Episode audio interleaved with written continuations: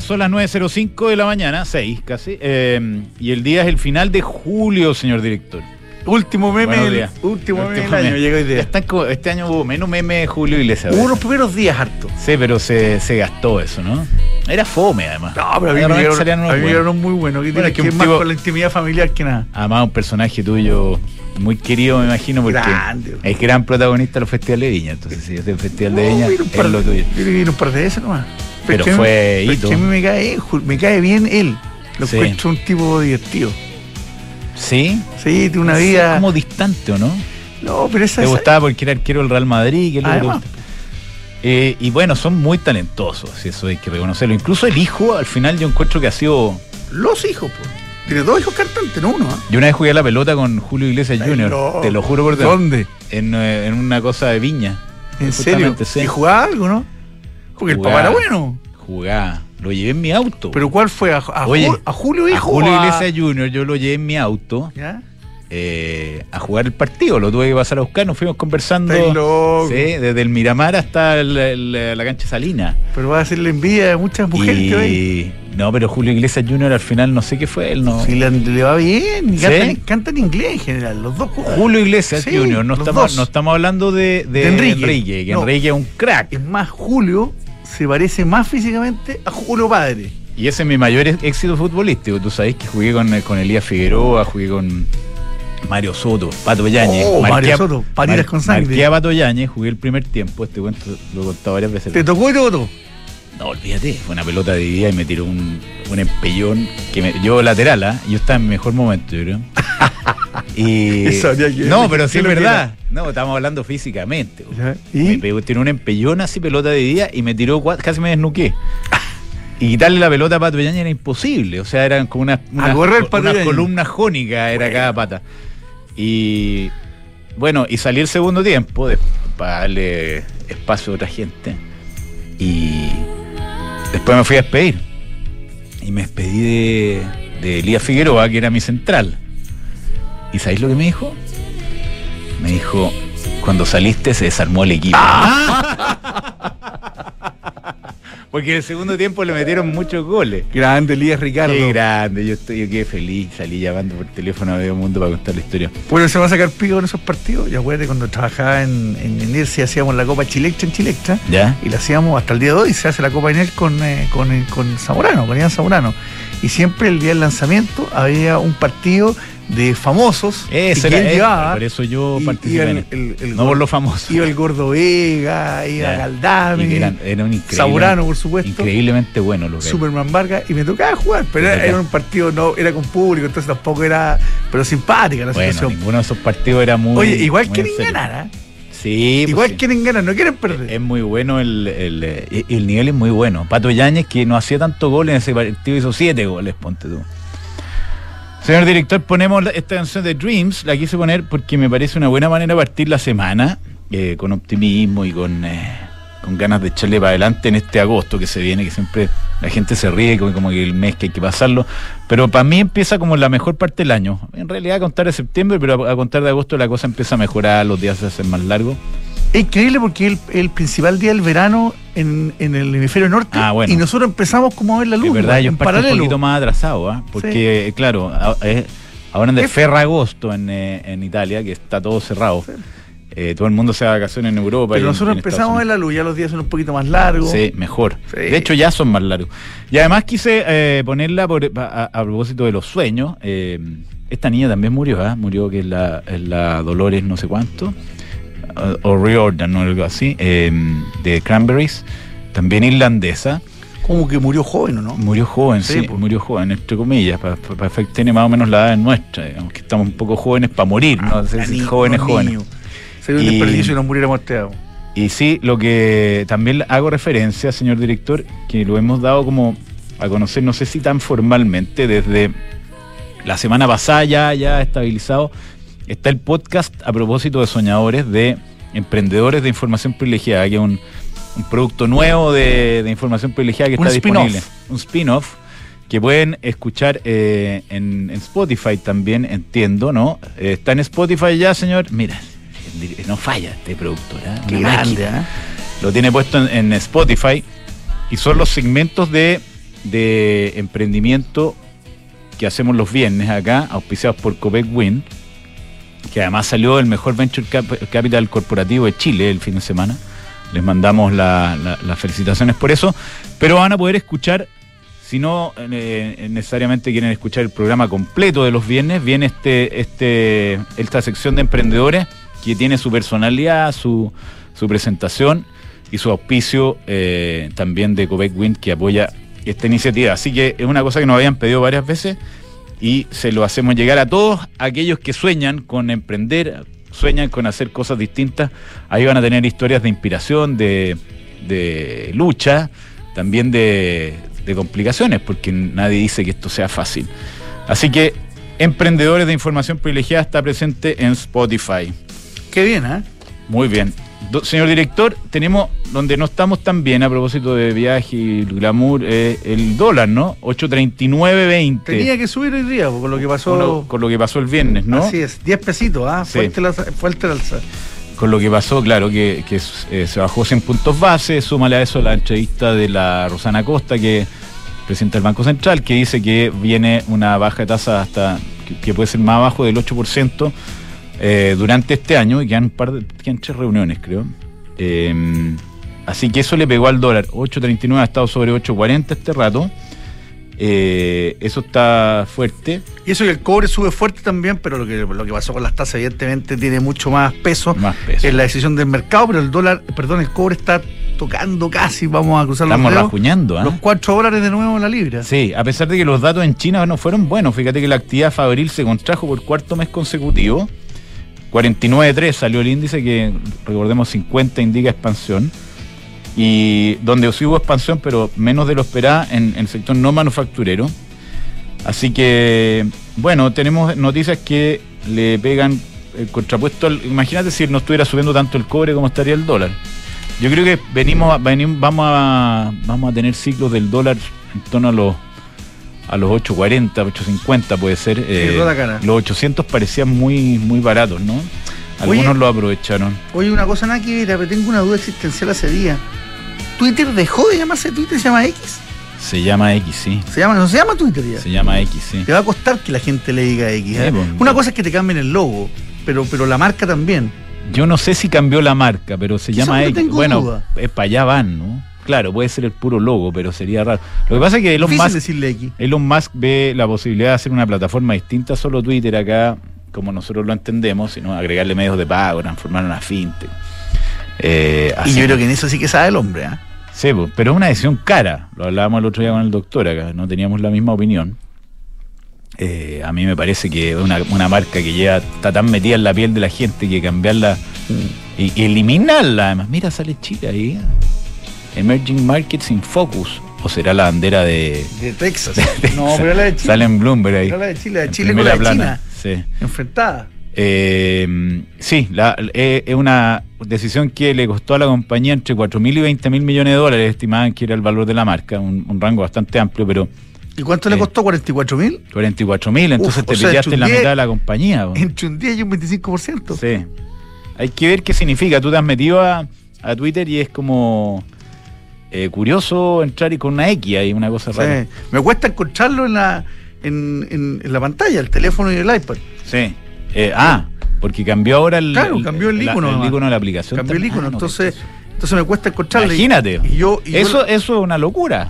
Ahora, felizmente para ello uno tiene, o en mi caso, tengo. tenía la, la primera, la No, y tengo, y tengo el hábito de meterme todo el día. Cáchate, y sacarlo de la, de la pantalla con bueno, a propósito de Twitter, un caso que me tiene, eh, para tocarlo rápidamente, me interesa tu opinión, señor director, em, el caso Polici, ¿ah? que ha causado revuelo más en, los redes, en, Twitter, en X, que en, la prensa formal, ¿ah? que esta niña de, me imagino que lo has visto el fin de semana, ¿no? Pero, pero lo miré, para serte honesto, no tengo mucha opinión porque la miré. Ah, una niña. No en profundidad. Eh, lo que pasa es que salió un audio de esta niña Polisi, que es una candidata, ex candidata, porque parece que la sacaron del Frente Amplio justo antes de, la de que se produjera la carrera de candidata alcalde de Concepción. Y, y ella tiene un audio ahí que conversa con una persona a la cual le arrendó la fundación porque aquí es como el 2.0 del tema de las fundaciones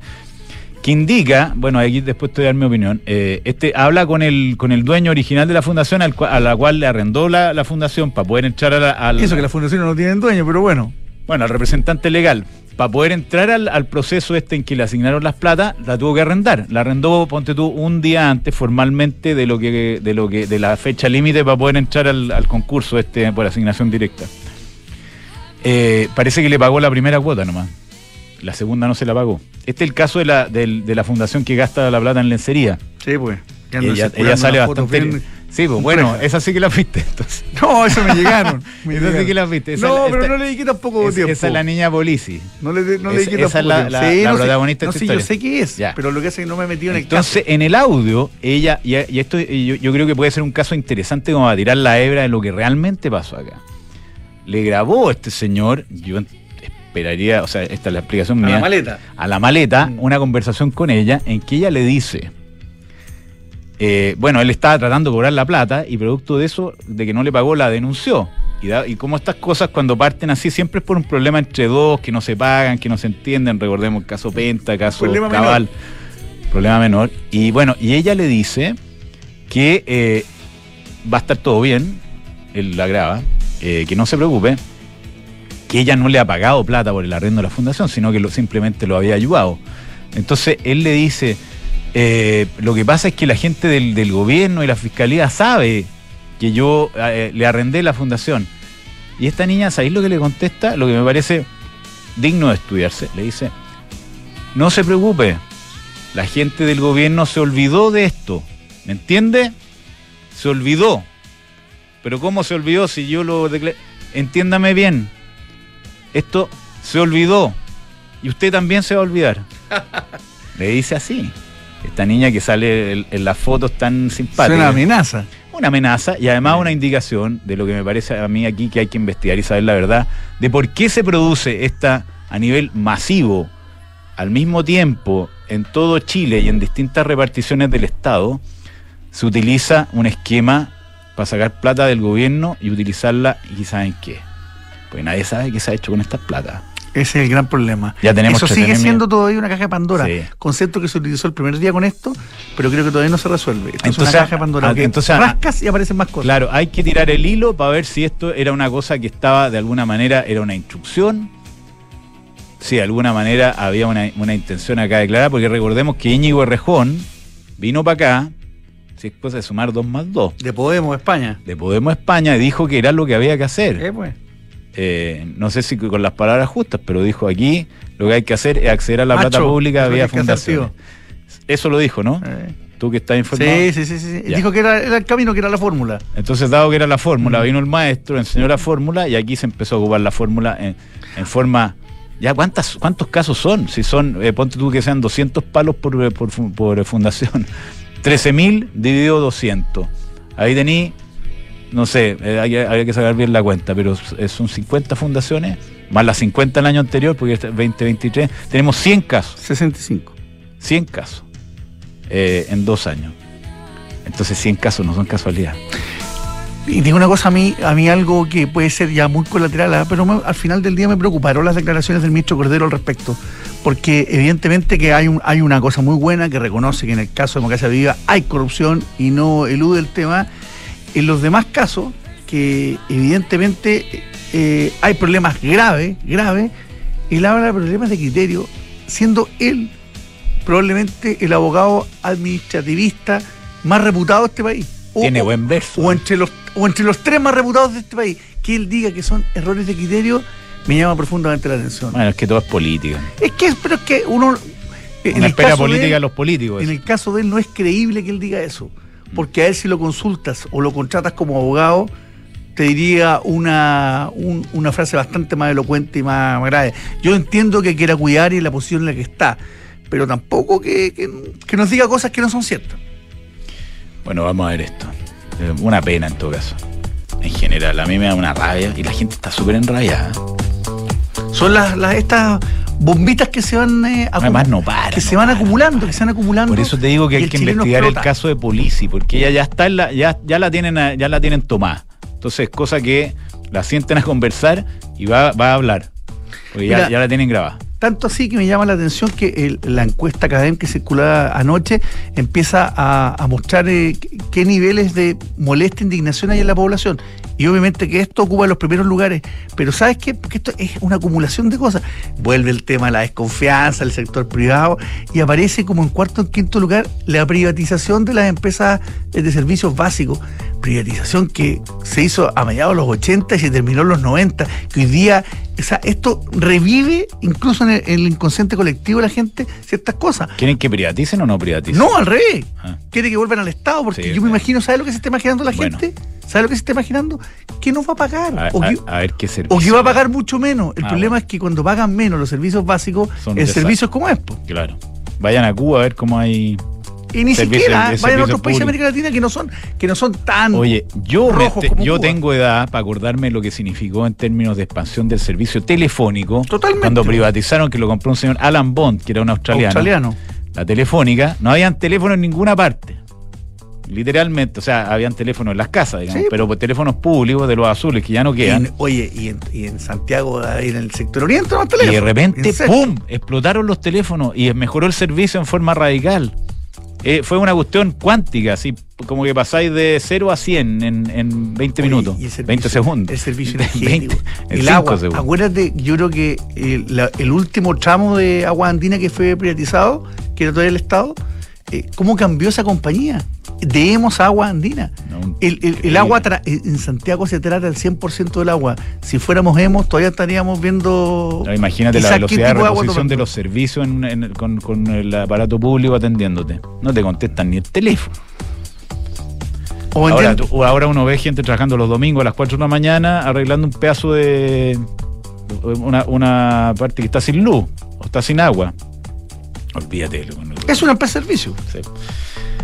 Bueno, muchachos, eh, lo, que, lo que funciona extraordinariamente bien es Independencia Renta Inmobiliaria, que paga, eh, paga dividendos trimestralmente, sin falta, y, le permite exponerse al mercado inmobiliario en, en las áreas de oficinas, logística eh, y rentas comerciales. Con la con el beneficio además de que la, la cuota se transa, hoy día se puede comprar en valores muy atractivos.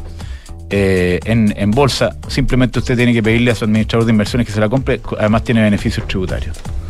Bueno, alarga tus vacaciones con Econo Renta. Arrienda pagando online a través del sitio web y obtén hasta un 20% ¿ah? de descuento en el total de tu arriendo. Para viajar durante julio, que queda un día, pero queda todo agosto con esta extraordinaria promoción que tiene Econo Renta. Aprovecha esta promoción solo por estos eh, 32 días que quedan por delante. 32 días. Estoy mirando aquí en, sobre la silla la maravillosa mochila de el señor director, una cosa extraordinaria, y la mía está allá atrás. Ahí la no, verdad. no la quise poner porque es una cosa que hay que cuidar. Dicen que no hay que dejar, como las mujeres, no hay Sí. que dejar la cartera en el suelo, que es Esto pobreza. Tumi, Tumi, pura calidad que donde uno va te la comentan, ¿ah? La otra vez me Sí, decía, "Oye, qué bueno. rica tu mochila, no, le dije, lo va a hacer una Tumi.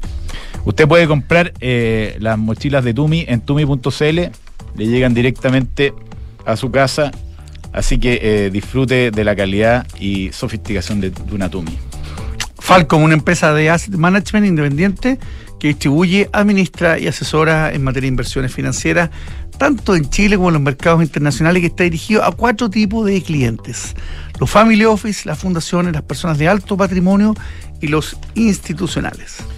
Mercado Pago tiene las mejores promos. Paga un código QR y gana. Participa con un millón de pesos mensuales y un gran premio final de un Peugeot E 2008 entre todos los que participen. Mientras más veces paguen, más oportunidades tienes. No te lo pierdas Mercado Pago, la cuenta digital de Mercado Libre. Y la Ducati Multistrada B4S, la multipropósito más segura y cómoda de su segmento, con testigos de puntos ciegos, motor y frenos de tecnología única. Prueba esta italiana 100% en Avenida Las Condes, 11.412. Si usted quiere invertir en departamentos, hágalo a ojos cerrados en un Almagro. Además tiene un área de atención al inversionista especialmente dedicada a asesorarlo y ayudarlo a tomar la mejor decisión. Son los mejores departamentos, las mejores terminaciones y la mejor plusvalía. Almagro.cl slash inversionista, ahí encuentra toda la información. Y cuando se habla de logística total, lo más lógico es estar en Enea, porque ahí están las principales empresas de logística, de distribución de servicios y de última milla. Está todo ahí, está el corazón de la logística de Chile. Conoce más en enea.cl. Enea, ciudad aeropuerto. Y voy a hacer la última mención porque creo que le pega muy bien. Estamos con 839.69. Antes de presentar a nuestro invitado, usted eh, tiene volatilidad hoy en el dólar 1,19%, señor director, más de 1%, como le gusta a usted. Y eh, Mercado G es eh, una forma de hacer trading en el dólar peso hacia arriba, hacia abajo, con la mejor, eh, con la mejor eh, asesoría e información, mercadog.com. Soy Felipe Jaque, economista jefe de inversiones security.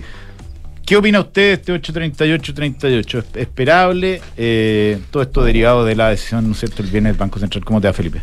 Hola, Felipe. Muy bien, ¿cómo están? Bien, pues bien, aquí estamos. Volátil está el- Sí. la reacción del mercado. Eh, yo creo que es de los tres elementos que hay que considerar. Uno es, es cierto que los analistas estaban más por los 75 que por los 100 puntos en la encuesta, pero el mercado estaba bien jugado a, a- a una- a un recorte de, de un punto como fue el, el viernes.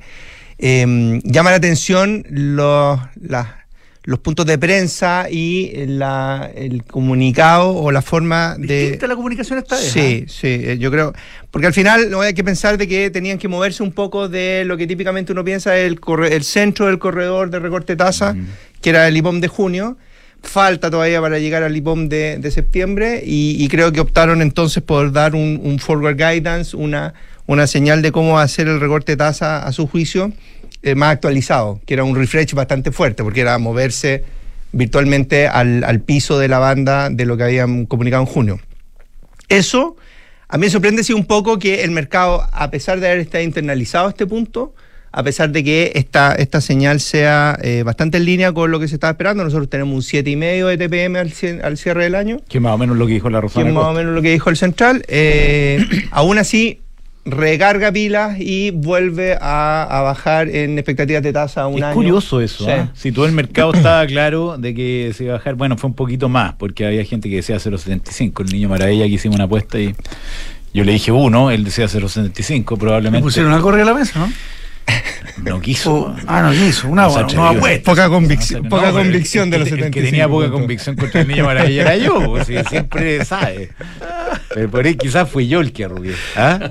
Puede ser, puede ser. yo, debe haber sido yo. Entonces, eh, es más o menos en lo, en lo esperado. Claro, Eh, hay un, hay y- un y poco más de. Y además Estados Unidos sube, entonces Hay, eh, hay un poco más de se entusiasmo. aumenta, se aumenta el gap fuertemente entre Estados Unidos Sí. y, y Chile para efectos de, de la diferencia de tasas, ¿no? Que es importante para cómo se mueven los flujos de... que creo que creo ha sido lo que ha estado eh, pesando sobre la dinámica de tipo de cambio en la última semana. Era, acuérdense que había parte del mercado que incluso apostaba que podía ser más de un punto. Entonces probablemente en el trading de, de tipo de cambio ha, ha aplicado un poquito esta lógica de a lo mejor Chile baja un poco más, a lo mejor la FED es un poco más contractiva de lo que finalmente terminó siendo. Eh, y yo creo que eso está pesando en la, en la volatilidad de tipo de cambio. Pero hay que acordarse que buena parte de la caída de la inflación que hemos tenido ha venido como bonus track de la apreciación del tipo de cambio desde principios de año. Entonces, Eso se ha vuelto. hay, claro, hay ahí un trade-off. ¿Cuán jugado va a ser el Banco Central en las próximas reuniones? Es que se empieza a topar con un tipo de cambio más cerca de los 850 y lejos de los 800. Y eso yo creo que va a ir graduando también como eh, el Consejo va, va recortando la tasa hacia lo que es la tasa neutral en torno al, al 4% el próximo año. Entonces, creo que va a seguir esta volatilidad.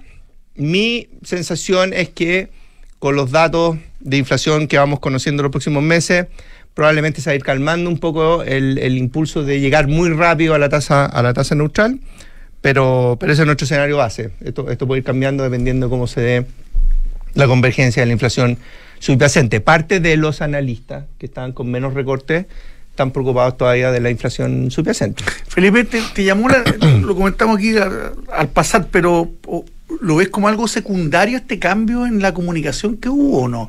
Porque uno está acostumbrado a ver, por ejemplo, la FED cuando comunica algo. ¿Por qué está- cambió tanto? Sería bueno y- aclararlo, porque yo no lo viene tan- una, una conferencia de prensa abierta. Sí. Y aquí por primera vez la... Que mueve los mercados, porque es con mercado abierto. Es con mercado abierto. Aquí Sí. se informó el- la baja de tasa con el mercado cerrado a las 6 de la tarde y a las 8 de la noche hubo una entrevista a la presidenta, no hecho nu- nunca antes, Sí. en CNN con Nicolás Paut Y el domingo, bueno, el Mercurio, la entrevista que, que eso podría estar en los timings anteriores, pero esa entrevista ese día, igual con los mercados cerrados, es una, una novedad.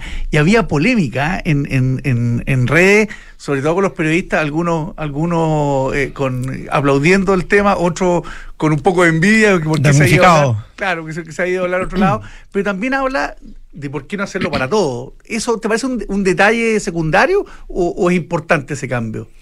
Yo creo que sea, es, es, por el momento diría que es un one-off y creo que tiene que ver con lo lejos que estamos todavía del próximo IPOM, al 5 de septiembre, y eh, cómo cambió el panorama entre un, entre un informe y otro.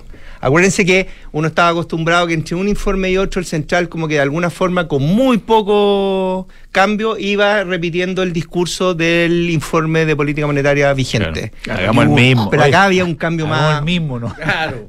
Acá, acá eh, básicamente hay un cambio mucho más, más fuerte en lo que fue eh, la dinámica de inflación, de lo que ellos esperaban, diría yo, que eso es lo más importante. Eh, está la duda de cómo se comunica, eh, cómo va a ir la- el recorte de tasa, eh, más allá de lo que ya teníamos de corredor vigente en, en el último IPOM. Eh, creo que todavía es un one-off, eh, pero sería bueno tener una conferencia de prensa después de, Sí, pues de, cada, bueno. de cada reunión, Difícil, probablemente, ¿no? sí. Difícil sí, porque se expone a, a preguntas difíciles. también. No, y, y no solo a las preguntas, sino que tú no encuentras la palabra precisa. Claro. Bueno, sonrisa vean cómo se mueve el mercado cuando va hablando Powell eso? en ¿Quién Estados ¿Quién ca- Unidos. ¿Cuál era esa canción? Esa es la de. Silvio. Ah, claro. Eh, claro, a Powell le pasa eso, porque dice ¿Mm? cualquier palabra y lo Es que, te- lo- es, que es complejo. Hay que y además con el mercado abierto. hay, que Claro. tener, hay que tener una habilidad especial. Pero podemos partir con el mercado cerrado, Sí, por ejemplo. claro. Es un avance. y Yo Sí. creo que es una, en la una tarde. cosa que el Banco Pano- Central panorama. debería evaluar. ¿ah? Creo Sí. que yo, yo lo Oye. evalúo, fíjate, como una buena experiencia, pero creo que debería empezar a abrirlo. Abrirlo, a hacerlo abierto. Más conferencia de prensa que entrevista. Y, y piensa que es la necesidad de dar este forward guidance. Sí. Creo que, que en el es, fondo. pues. es bueno, de alguna manera eh, está, bueno, tener la entrevista en el Mercurio, la entrevista en CNN, o sea, se habló. Ahora, yo lo interpreto también, y esto hay- que verlo en, en- en la parte de las curvas que, que, que- que estaban implícitas en el mercado, y es que el mercado empezó a descontar eh, trayectorias de tasa por debajo del corredor vigente en, en junio. Eh, no sé si se acuerdan que en Estados Unidos el mercado tenía recortes de tasa para el segundo semestre. sí. y finalmente no le acomodan la Reserva Federal y cambian el discurso para eliminar de alguna forma esa expectativa de, de recortes eh, fuertes para el segundo semestre en, en- en Estados Unidos. Eh, puede ser que lo que estén tratando de hacer en el fondo es, ok, es cierto que cambió el panorama y hay que recortar la tasa más rápido de lo que pensábamos. Acuérdense que cerraban casi en 9 este año en el, en el último bomb eh, y ir más cerca del 7,5. Eh, y probablemente por eso surge la necesidad de comunicar de esta forma. Ahora es interesante, estamos hablando con Felipe Jaque, economista jefe de Inversiones Security. Lo que, lo que comentó eh, Vittorio Curvo me llamó la atención eh, el sábado, ¿no? Que Sí. dijo, la noté acá, no hay que cantar victoria, es una jugada algo arriesgada la que tomó el central. Y estuve leyendo el fin de semana, o escuchando, señor director, eh, Tú, tú escuchas el economista. el Economist, que en Canadá pasó que el Banco Central dio por terminado el ciclo de tasa alta en enero y después en junio tuvo que volver a subir sin haber bajado 100 entre medio. Entonces, yo veo lo de Corvo y digo, oh, ¿no, no será que, que, no, que se adelantó el Central?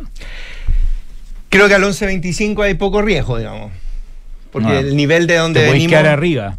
Claro. Y, y todavía es muy contractiva. Pensemos que la Ahora jugarse al cuatro. 7, y siete, ¿cuánto dijo? ¿7 y medio? 7.75. 7.75, 8, eh, eso sí es más jugado, porque podría tener que mantenerla más arriba un poquito más de tiempo. Es más jugado. eh, creo que están bastante más confiados en que el escenario de, de inflaciones se va a ir eh, dando con una caída de la inflación subyacente más rápida. Y por eso dan este rango. Este rango es, es un punto menos de lo que tenían antes, básicamente. Eh, y, pero creo también en lo, en lo que tú dices. En el fondo eh, van a ir graduando. Este es el escenario más probable para ellos, pero van a ir graduando en la medida que se vayan dando las condiciones para seguir cortando la tasa. El riesgo de, de- recortar los, los 100 puntos al 11.25 yo creo que es más, es más acotado. Eh, jugarse a validar, por ejemplo, totalmente las expectativas de recorte que tiene el mercado, que eran bastante más, más fuertes, eh, que fue lo que no hicieron, porque igual se quedaron por arriba del mercado. Eh, creo que pone esa nota de cautela que, que comentaba Vittorio. Mm. Mm. Oye, eh, último tema, porque eh, se nos está yendo el tiempo. Eh, ¿Cómo en el tema de bolsa ustedes? 6.300 puntos la, la bolsa en Chile. Hoy día partió al alza, 0,87% de los Sí. casi 6.400 puntos. Ahí hemos, hemos, hemos estado viendo, al final del día, buena parte del, del rally más re- relevante es de julio, ¿cierto? Y ahí vemos que hay sectores como el sector financiero, el sector retail, que recuperan bastante terreno, eh, las utilities también han estado bastante bien durante todo el año, eh, y tiene un poco que ver con un, un cambio un poquito más estructural del escenario. Para las utilities, los temas de, de resultados y costos al final del día empiezan a ser algo mejores. En los bancos también hay una, hay una recuperación eh, relevante de- y buenos resultados todavía hasta, hasta este minuto. Eh, ¿Cuánto más puede subir la bolsa? La verdad que cuando uno mira los ratios históricos siguen siendo muy castigados. Estamos hablando de una bolsa que transa entre 8 y 9 veces precio-utilidad, por un promedio histórico que sabemos está en torno a los 15 o un poco más. Eh, lo que nosotros pensamos es que hay, ciertos, factores que todavía faltan como para pensar en que la bolsa puede ir a, a buscar esos múltiplos que tenía histórico. Eh, nos da que estos valores de alguna forma se justifican con lo que le está pasando a las utilidades de las compañías, castigando de alguna manera los múltiplos que eran, que, que eran más elevados en el, en ¿Cuánto el les parece a usted un múltiplo razonable? Yo he visto entre 8 y 25 en, en- en- alguna vez en la vida. El ejercicio que estábamos haciendo era ver, si se acuerdan, eh, los múltiplos de Chile transaban con un premio frente a sus pares de la región y los A emergentes. long ¿cierto? time ago. Sí, transábamos como con un 20% por arriba. Increíble. Hoy día pensamos que es razonable llegar a la par con esto, con estos otros ratios. Le ¿Que queda sería más o menos un 10% más, entre un 10 y un 15, dependiendo qué tan optimista uno con los Ahora resultados sería de las un, compañías. sería un muy buen año Sería respecto de donde año. venimos. Sí, totalmente. Y eso se tendría que ir dando, validando. Yo creo que lo más relevante va a ser la recuperación de resultados que puedan mostrar las compañías en el tercer y cuarto trimestre. El segundo trimestre va a seguir siendo malo en, la- en los resultados. Tenemos caídas de vida de 30% estimados para toda la muestra. Eh, pero podríamos estar esperando que el mercado enfile hacia este uno a uno con los, ratios de valorización con la, con la región hacia, qué sé yo, la primera parte del, 2000, del 2024. Excelente. Felipe Jaque, entonces, economista jefe de inversiones security. Muchísimas gracias por la conversa. Muchas gracias Adiós, por la Felipe, invitación. gracias. Muy interesante conversar hoy día después de, de las bajadas de tasas del Central. Eh, Book, un software integral de gestión de personas. Soy parte de Book ya, señor director. Qué bueno Sí. que te hayas sumado. Me sumé, tengo mi página y toda la cuestión. Y, y, eh, bueno, como, y como empresa además tengo acceso a todos los contratos, los finiquitos, las vacaciones, todo en línea, todo digital. Incluso la capacidad de, de atraer gente, de buscar gente. Hacer match en, Hacer para match. atraer talento. Exactamente. Retener el y módulo, talento. módulo de talento en book.cl. Además, uno de los eh, de las empresas más exitosas de las startups, habla- hablando de emprendedores de, de nuestro país. BUK.cl, un lugar de trabajo más feliz. Oye, no lo comentamos cuando partimos, pero yo creo que los que están viendo viendo el programa por, eh, por streaming, yo los invito a que pongan ojo en el mostacho del licenciado. Ah. Es un mostacho, pero mostacho de galán de- mexicano, de- de pero mexicano. es Sí, maravilloso. sí, ¿ah? es, es lo que va quedando más oscuro, ¿ah? Sí, pero ¿ah? ¿Te vaya a dejar? Como que me entusiasma. Déjate pero- que un rato, pero a ver lo- qué pasa. Pero, pero lo que lo que me pasa después es que me empieza a picar y Pica, me desespero. Exacto, y comer pasta es terrible. No, yo no lo he hecho. No. ¿Ah? Yo en alguna época tuve No, no barba sé si y bigote y sí, hay que- me la mantenía muy cortita por lo mismo. Mm. Pero bueno, seguimos. Eh, Namías, tú sabes que tienes más de 230 proyectos inmobiliarios construidos de Arica a Punta Arena y más de 30.000 clientes. Son la mejor muestra de esta experiencia, profesionalismo e innovación. Namías, 70 años de grandes ideas. Vamos a hablar de- del tema de. Un tema interesante como José Gregorio, que se pueden hablar muchos temas. ¿Mm? Sí, no, sí, eh, en la introducción a, Ah, a- una, a una mención. eh, que es eliminar los billetes de mayor denominación en Chile eh, para evitar el lavado de activos. Pero usted tiene otras herramientas digitales que lo pueden ayudar en el mismo sentido, entre ellas RegCheck, eh, que en el contexto de la incorporación de nuevos sujetos obligados lo pueden, entre ellos las automotoras y, otros y otros sectores, lo pueden obligar, ayudar a, cumplir con la obligación y controlar el lavado de activos digitalmente por un fee mensual. Muy razonable. Usted puede pedir una asesoría gratis en reccheck.com y ahí lo van a orientar para ver cómo resolver este tema tan importante. Los invitamos al Gran Premio de Sao Paulo de la Fórmula 1 con tu tarjeta Santander Tan Paz, porque todas tus compras del mes participan en el sorteo mensual de una de las cinco experiencias dobles para vivir el circuito de tu vida. Participa hasta el 30 de septiembre. Conoce más en santander.cl slash Ferrari. Hablando de, eh, de herramientas digitales que eh, resuelven parte importante de los problemas de las compañías, está Se Negocia, donde tú puedes eh, licitar digitalmente las compras de tu compañía y ahorrar mucho en costo. Además dan financiamiento. Y le puede hacer trazabilidad también. Le puede hacer trazabilidad, está todo ahí en línea. hoy día que es tan importante la, la transparencia, todo digitalmente controlado. Así que converse con los muchachos de cenegocia.com, que además son grandes personas, no solamente del tema de, proveedores, sino también de financiamiento, cenegocia.com. Y en un estudio PwC dice que 7 de cada 10 directores de empresas en Chile, o sea, el 70%, afirman que la ciberseguridad y la privacidad son sus mayores preocupaciones. En PwC son expertos en esto, en tecnología, en ciberseguridad, digitalización e inteligencia artificial. Visita pwc.cl. Tenemos en línea a José Gregorio, decano de la Facultad de Negocios de la Universidad de Chile, la FEN, y además expresidente del Banco Central, así que le vamos a hacer una pregunta primero por eh, su opinión respecto a la bajada de, de, tasas de, un punto completo el día viernes. Eh, ¿Cómo te va, José? ¿Qué tal? Hola, José. Hola, ¿cómo estás? Buenos días. Bien, ¿y tú? Igual, pues. ¿Cómo, cómo, la barba. Ajá, te gustó. Bueno. vamos a evaluar entonces, ya llevamos dos, dos Sí, no, claro, el problema que viene de usted, si viniera de. Oye, José. Es para sacarte el mercado. Eh, claro, José, eh, ¿qué te pareció la baja el, del día viernes? Era lo que yo hubiera preferido. Había una discusión si entre 50 y 100, yo creo que era razonable irse por los 100. Esto hay que tener en cuenta. Siempre hay una tendencia a decir, mira, como de la prudencia de los banqueros centrales. Es decir, no, vamos un poquito más.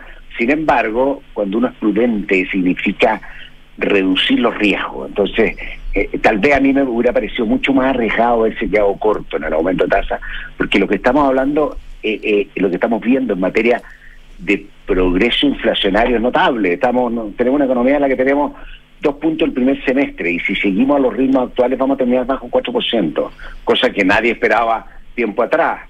Y eso significa que la economía se ha ajustado bien y ahora qué, qué es lo que qué es lo que debería hacer normalizar la tasa de política monetaria, que estamos en una cosa expansiva para permitir que la economía se recupere y avance eh, mejor. A ti te tocó un fenómeno de demolición de tasa, me acuerdo del 2008, ¿no? 2008-2009. Dos, nosotros, pues, nosotros pero parte, claro, yo siempre digo parte fue porque teníamos un poco atrasado. Nosotros estábamos en octubre, nunca me olvidé, porque en, en octubre del año 2009 con inflaciones, perdón, en octubre 2008. Del 2008, 2008, en octubre del año 2008 con inflación de 9,9%. El mundo se estaba empezando a caer. Acá no se notaba tanto. Entonces nosotros decidimos, y hubo, fue bastante discutido internamente, no bajar tasas ¿no es cierto? Porque, porque estábamos todavía con inflación en torno al 10%. El riesgo veníamos de un proceso inflacionario muy complejo. Viene la caída del mundo estrepitosa, la caída de los precios de los commodities que nos estaban pegando muy fuerte. Nosotros hicimos tres recortes seguidos. El primero de 100 y los dos siguientes de, y, que, y que de hecho había, puedo decirlo ahora después de muchos años, yo andaba un poquito por los 150, pero yo quería que hubiera eh, eh, unanimidad.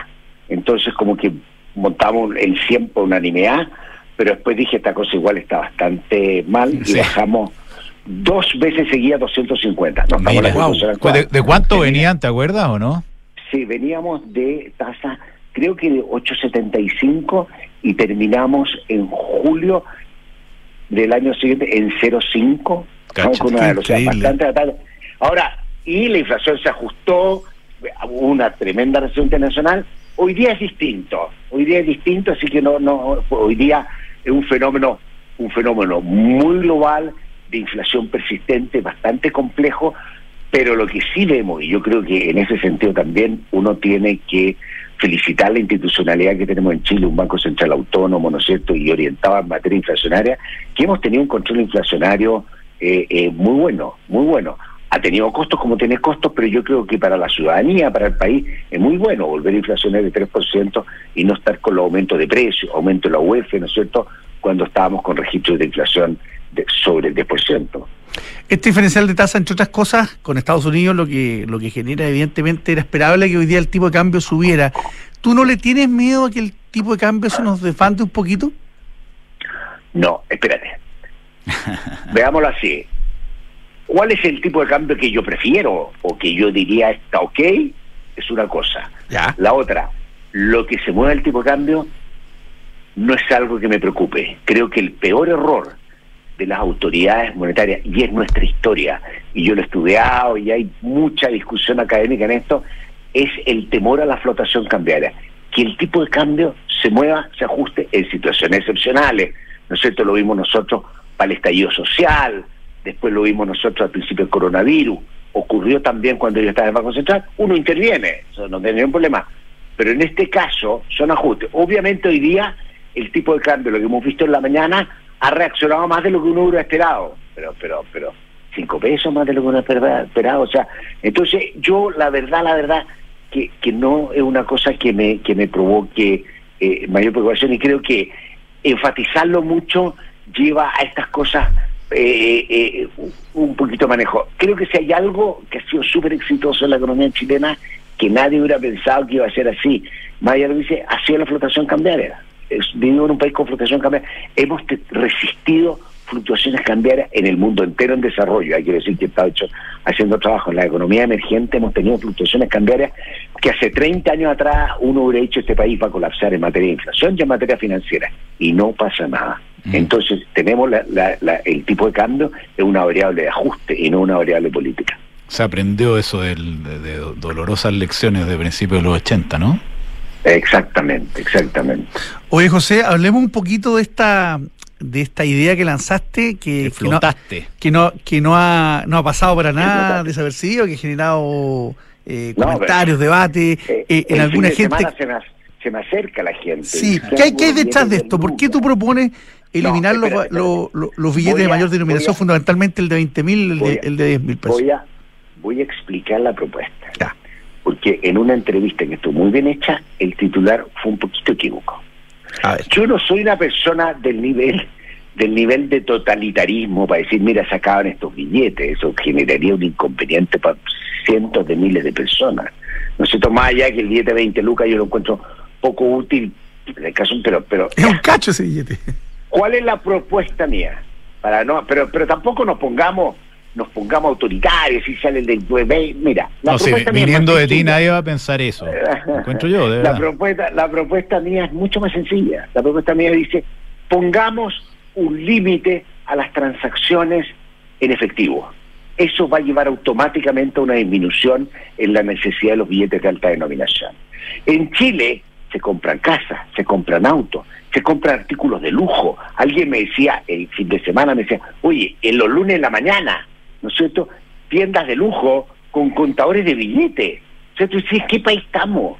¿En qué país estamos? Además que, que, que, el riesgo que significa, como alguien decía, ¿qué va a hacer mi abuelita que no tiene cuenta? Si tiene que ir a comprar un refrigerador, si la demandara a comprar refrigerador con los billetes, como buen nieto, uno debería tomar la plata, ir a depositarla y decirle, abuelita, yo la acompaño con mi tarjeta de crédito, pues. Sí, mira, lo que el mundo va a lo digital, ustedes mismos hablaban y, tenemos un montón de cosas medio pago, es más seguro y por sobre todo además es trazable. ¿Cuáles son? Mira, si alguien le pregunto a cualquiera de los auditores quién ha hecho una compra de más de un millón de pesos en los últimos dos años, ¿no es cierto?, con billetes. O sea, entonces uno la pregunta es, ¿para qué sirve eso? En su mayoría, no quiero descalificar que hay casos excepcionales, en su mayoría son o actividades delictivas de lavado de dinero o ilusión y evasión tributaria. Evasión tributaria, por lo tanto, si, por lo tanto, si nosotros queremos combatir eso, esto ayuda. Y esto ayuda, además, esto ayuda en el fondo que si tú quieres evadir impuestos, trabajando con cash, puedes caer en la ilegalidad. Las empresas pueden caer en la ilegalidad. ¿Qué es lo que estamos haciendo? Aumentándole el costo de transacción a la evasión. Si tú estás metido en actividades delictuales y quieres lavar dinero, te va a salir mucho más complicado porque vas a tener que lavarlo de otra manera, no vas a poder partir con 15 millones a comprar un auto. No pues Que ojo, ¿ah? hoy día hay obligación de informar. Sobre 10 mil dólares, efectivamente. Eso, eso, eso es para transferencia. Te ha tocado a ti, ya sé que. No sé Eso es para transferencia. sobre eso son para transferencia de dólares. Pero cuando tú vas a, una, a un negocio y compras un auto, creo las automotoras también están obligadas. Ah, recientemente son recientemente fueron eh, incorporadas como sujeto obligado a la UAF, entonces tienen que informar esas transacciones. Ahora, ahora informar, yo digo, cambiemos el orden y la lógica hacerlo. La UAF va a tener la información. ¿Y qué hace con esta información? Crea una división, empieza a perseguir a la gente, empieza a... es mucho más fácil decir que, que uno llega con 15 y viene a comprar otro y dice, no, no puede hacerlo ilegal. Punto.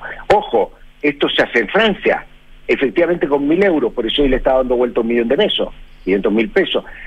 En Grecia, 500 euros, no puedes comprar, es ilegal comprar algo más de 500 euros. Ahora, va a llegar este señor de la abuelita que quisiera comprar o de la, de la tía que tiene problema a la vista para manejar el celular y que vive en un pueblo eh, internado donde hace mucho negocio agrícola, todo con billetes. Perfecto, cuando esa señora vaya a hacer una compra de un millón de pesos, simplemente escribe un informe, una, una petición, una autorización, diciéndole a la autoridad por qué lo hizo y de dónde provienen esos fondos. No tengo ningún problema, sí, todo se puede hacer hoy día, todo se puede hacer. Lo que es inaceptable es que se hagan compras de varios millones de pesos en efectivo. Bueno, es el, inaceptable e incomprensible. El nivel de circulación de los billetes, no sé si en toda esta, esta conversación eh, tú, tú, lo analizaste, estamos hablando con José Gregorio, decano de la, de la Facultad de Negocios de la Universidad de Chile, debe haber disminuido fuertemente. Esto está pasando en toda la economía, en particular un caso interesante, el de Brasil, ¿no es cierto? Que, que el PIX que es la, las transferencias electrónicas con sin necesidad de digitar los datos personales de cada uno, sino en base al celular o al root yo te puedo hacer una transferencia electrónica, el, nivel de circulación de los billetes va cayendo naturalmente. Y si quieres, después hablamos del caso de India, donde esto sí se hizo, lo que se entendió que tú estabas proponiendo, con consecuencias eh, bien, bien eh, interesantes. ¿ah? Eh, el 2018, que yo me acordaba que había salido esto, lo revisé, fue el 2018 en India. Pero, ¿cómo ves tú la, convergencia natural a una economía sin billetes en, la economía chilena y latinoamericana? Yo creo que el mundo va hacia allá, va a ir hacia allá. Sospecho, yo las investigaciones que conozco bien detalladas, ¿no es cierto? Eh, Fernando Álvaro, un profesor de Chicago, un amigo que hizo estudio en Italia, por ejemplo, y mostraba que a pesar de la penetración de, muchos nuevos medios de pago, la demanda por billetes seguía relativamente alta. Ahora uno dice, claro, en Italia muchas veces les gusta que, se pague en efectivo por las mismas razones que estamos hablando ahora. Eh, y me tocó vivirlo, o sea, no es, no es casual. Estuve hace poco en Europa, en un lugar donde me dijeron, no, no, está mala la máquina, la, la, máquina eh, eh, para la tarjeta de crédito, pero pero al final, mira, yo creo efectivamente que el mundo va a lo digital. Es más fácil, es más seguro. El otro día se cayó, se, se, cayó Transbank, no sé, y hay problemas, de repente sí. Pero eso no te lo soluciona tener los billetes en el bolsillo de repente se cae el sistema, si todas las transferencias de alto valor, todo lo que estamos operando nosotros es bastante digital, yo creo que vamos hacia allá, eh, uno siempre anda con algo de plata en el bolsillo por si acaso, ¿no es cierto? Siempre, aunque aunque no se use. Yo nunca. Eh, va a pasar, va a pasar. No, yo siempre, Para los taxis no, lo necesito. ¿Y qué nivel, ¿qué nivel de efectivo todavía se maneja en la economía chilena, José? ¿Tiene ese dato? ¿O cercano en torno a qué? No, yo diría está en cifra 1 o 2%, no sé exactamente, porque creo que M1 está cerca de 4, la última vez que lo vi, M2 está... Ah, pero es bajo. Está 2 o 3% dice relativamente bajo, y la pregunta es dónde está. Claro. O sea, te, aseguro que si tú haces lo que yo te digo, la demanda por billete de 20 mil, eh, yo sospecho, así uno puede hacer cálculos rápidos. Imagínate que hay una persona que haga transacciones normalmente con, con 200 billetes, ¿ah? Eh, de, de 20 mil pesos y, cuando le pregunto a cualquiera uno dice, sí, tengo un billete de 20 lucas en la billetera por si acaso. Entonces tú necesitarías 200 personas para, para, igualar a esa persona. O sea, yo te diría, hace un cálculo grueso, me dice, no me extrañaría que la mitad de esos billetes se ocupen en actividades eh, de lavado de dinero o, o, de evasión. Entonces no, no, no va a generar ningún problema, no va a generar ningún problema, los casos excepcionales podemos tratar no podemos postergar el progreso, además, no podemos postergarlo por, por, por, por, por, una excepción. O sea, mm. las excepciones las tratamos y hacemos las reglas generales. Yo creo que sería, hoy día hay una ley de inteligencia financiera en el Congreso que mandó el gobierno y que dice que por sobre una UTA, que son los que son como 750 mil pesos, en compra en efectivo hay que informar y la boleta tiene que estar el RUT escrito la persona y todo. La pregunta es qué capacidad de, de seguimiento tiene eso después? Tiene poca y tampoco tú te vas a dedicar a perseguir a todos. O sea, no, no, esto no va a tener una, una organización de inteligencia y, y, y, y multiplicando por 10, ¿no es cierto?, la UAF y, entrando a los detalles de todas las personas que han pagado alguna vez con... No, no, no se puede y no existe posibilidad, entonces prohibamos nomás, o sea, muy sencillo, prohibir más de un millón de pesos. Alguien me decía, no sé, la cosa liberal y todo, si total, al final, quien provee el, efectivo es el Estado, y el Estado puede decir que que eh, mi efectivo va a tener un límite y ese límite va a ser un millón de pesos. Se nos acabó el tiempo, pero eh, te dejo la inquietud. En, en, su versión más extrema, lo que se hizo acá en, eh, en, India fue el, en noviembre del 2016, un anuncio sorpresa del presidente Modi, eliminó los billetes.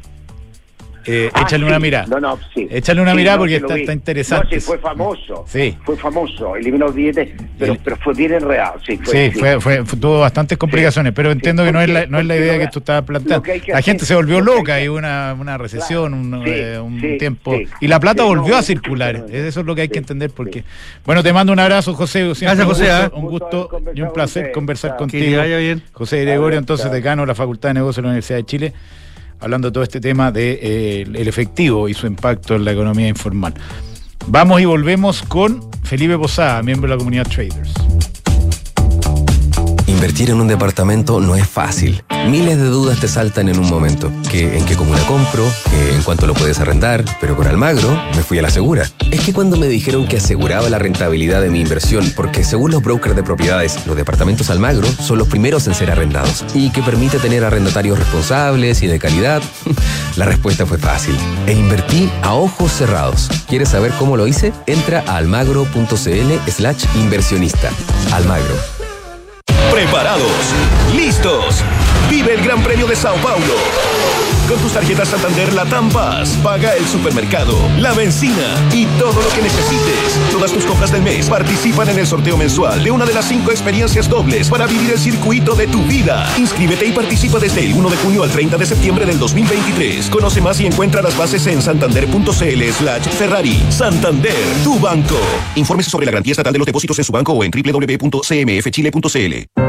En Falcom Asset Management somos expertos en inversiones. Nuestro compromiso es dar seguridad a nuestros clientes que los ayudaremos a alcanzar sus objetivos financieros de largo plazo. Falcom Asset Management es liderado por sus socios, quienes con su experiencia permiten asegurar la continuidad en la filosofía de la compañía, la calidad de los procesos y el servicio a los clientes. En Falcom Asset Management construimos relaciones duraderas con nuestros clientes, basadas en excelencia, servicio y confianza. Cenegocia es número uno en soluciones de abastecimiento para tu empresa. Con más de 25 mil proveedores conectados en línea, Cenegocia cuenta con soluciones digitales para tus licitaciones, portal de compras, gestión de contratos, financiamiento y pago de proveedores. Visítanos hoy en cenegocia.com. Cenegocia, innovación en compras y abastecimiento. Mercado Pago es la cuenta digital de Mercado Libre y juntas van de la mano. Nos unimos para que de forma fácil, rápida y segura puedas tener todas tus finanzas en un solo lugar. Acceder a la tarjeta Mercado Pago gratis, realizar transferencias gratuitas y retirar efectivo.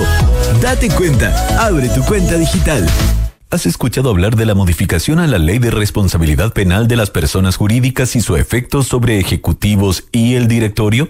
El compliance se ha vuelto más importante que nunca, aplicando inteligencia artificial y centralizando los procesos clave de compliance en un solo software. RegCheck te ayuda a mitigar riesgos y prevenir sanciones. Fácil de implementar y 100% digital. Incorpora a tu compañía a la era del AI. RegCheck con Q. RegCheck.com. Tech for Compliance. Más de 230 proyectos inmobiliarios de Arica Punta Arenas, más de 2,3 millones de metros cuadrados construidos, más de 30.000 clientes satisfechos, más de 150 toneladas de acero en el primer péndulo antisísmico. Queríamos contarles en estos 30 segundos los hitos conseguidos por Constructora Anamías en sus 70 años de experiencia, profesionalismo e innovación. Pero es imposible. Anamías los logros les sobran y a nosotros los segundos nos faltan. Constructora Anamías, 70 años de grandes ideas. ¿Has escuchado la frase que dice, la confianza es la nueva divisa de los negocios? En PwC creemos en esa premisa, pues estamos convencidos que, al administrar una organización con la confianza en el centro, estás garantizando su éxito a largo plazo. En PwC reunimos el mejor talento multidisciplinario con tecnología de última generación. Conoce más en pwc.cl.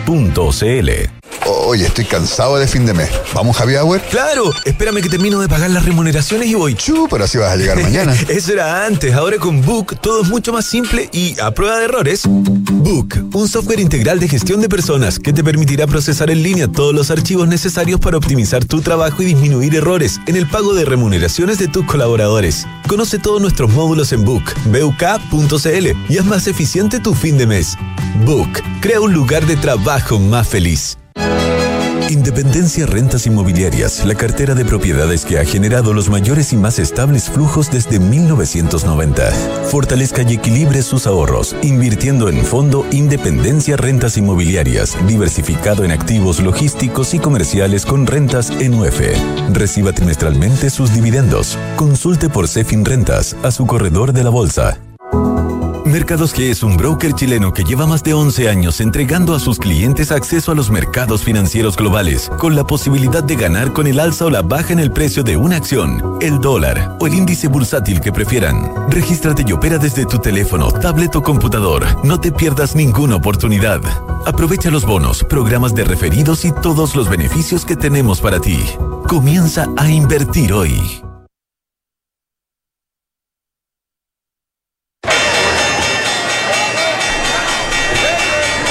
Estamos de vuelta para conversar con Felipe Posada. Posada. Hola Felipe. ¿Cómo está Felipe? Un día de gloria para el tema del dólar, ¿ah?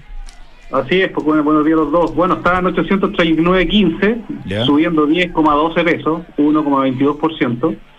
Eh, el top, en la parte, el, el precio máximo hoy día fue en la zona de 842, así que en general está con fuerte presión alcista después de la reducción de tasa que hizo el Banco Central de Chile el viernes pasado. Reduce el spread entre Estados Unidos y Chile Mm. al 4,75%. No, pues lo aumenta. O sea, lo aumenta. tiene- Sí, lo aumenta. Eh, claro, efectivamente. Oye, y dime una cosa, eh, ¿cómo lo ven ustedes? Bueno, nosotros creemos que si la Reserva Federal mantiene las tasas así como a mediado de plazo, como, como se, espera, y el Banco Central de Chile sigue subiendo probablemente, eh, o sea, sigue bajando las tasas, probablemente el tipo de cambio va a seguir con fuerza alcista. En este momento lo- nosotros lo mantenemos lateral, ¿ah? porque está dentro del rango que hemos venido hablando durante los últimos dos o tres meses, que se, se mantiene lateral entre los precios actuales y 770 más o menos eh, desde enero de este año. Así que mientras no rompa los niveles de 840, probablemente lo vamos a tener lateral. Perfecto. Hoy la bolsa, mucha fuerza, eh, 1,3% arriba. 1,3. Sí, 1,3 a 6.420 puntos. Sí, ha subido alto. Está 7%, 7% sobre los máximos históricos el IPSA de Chile. Ok, excelente Felipe. ¿ah? Gracias Felipe. Un abrazo, atento ahí el día. Ya, Estar chao, entretenido. chao. Gracias.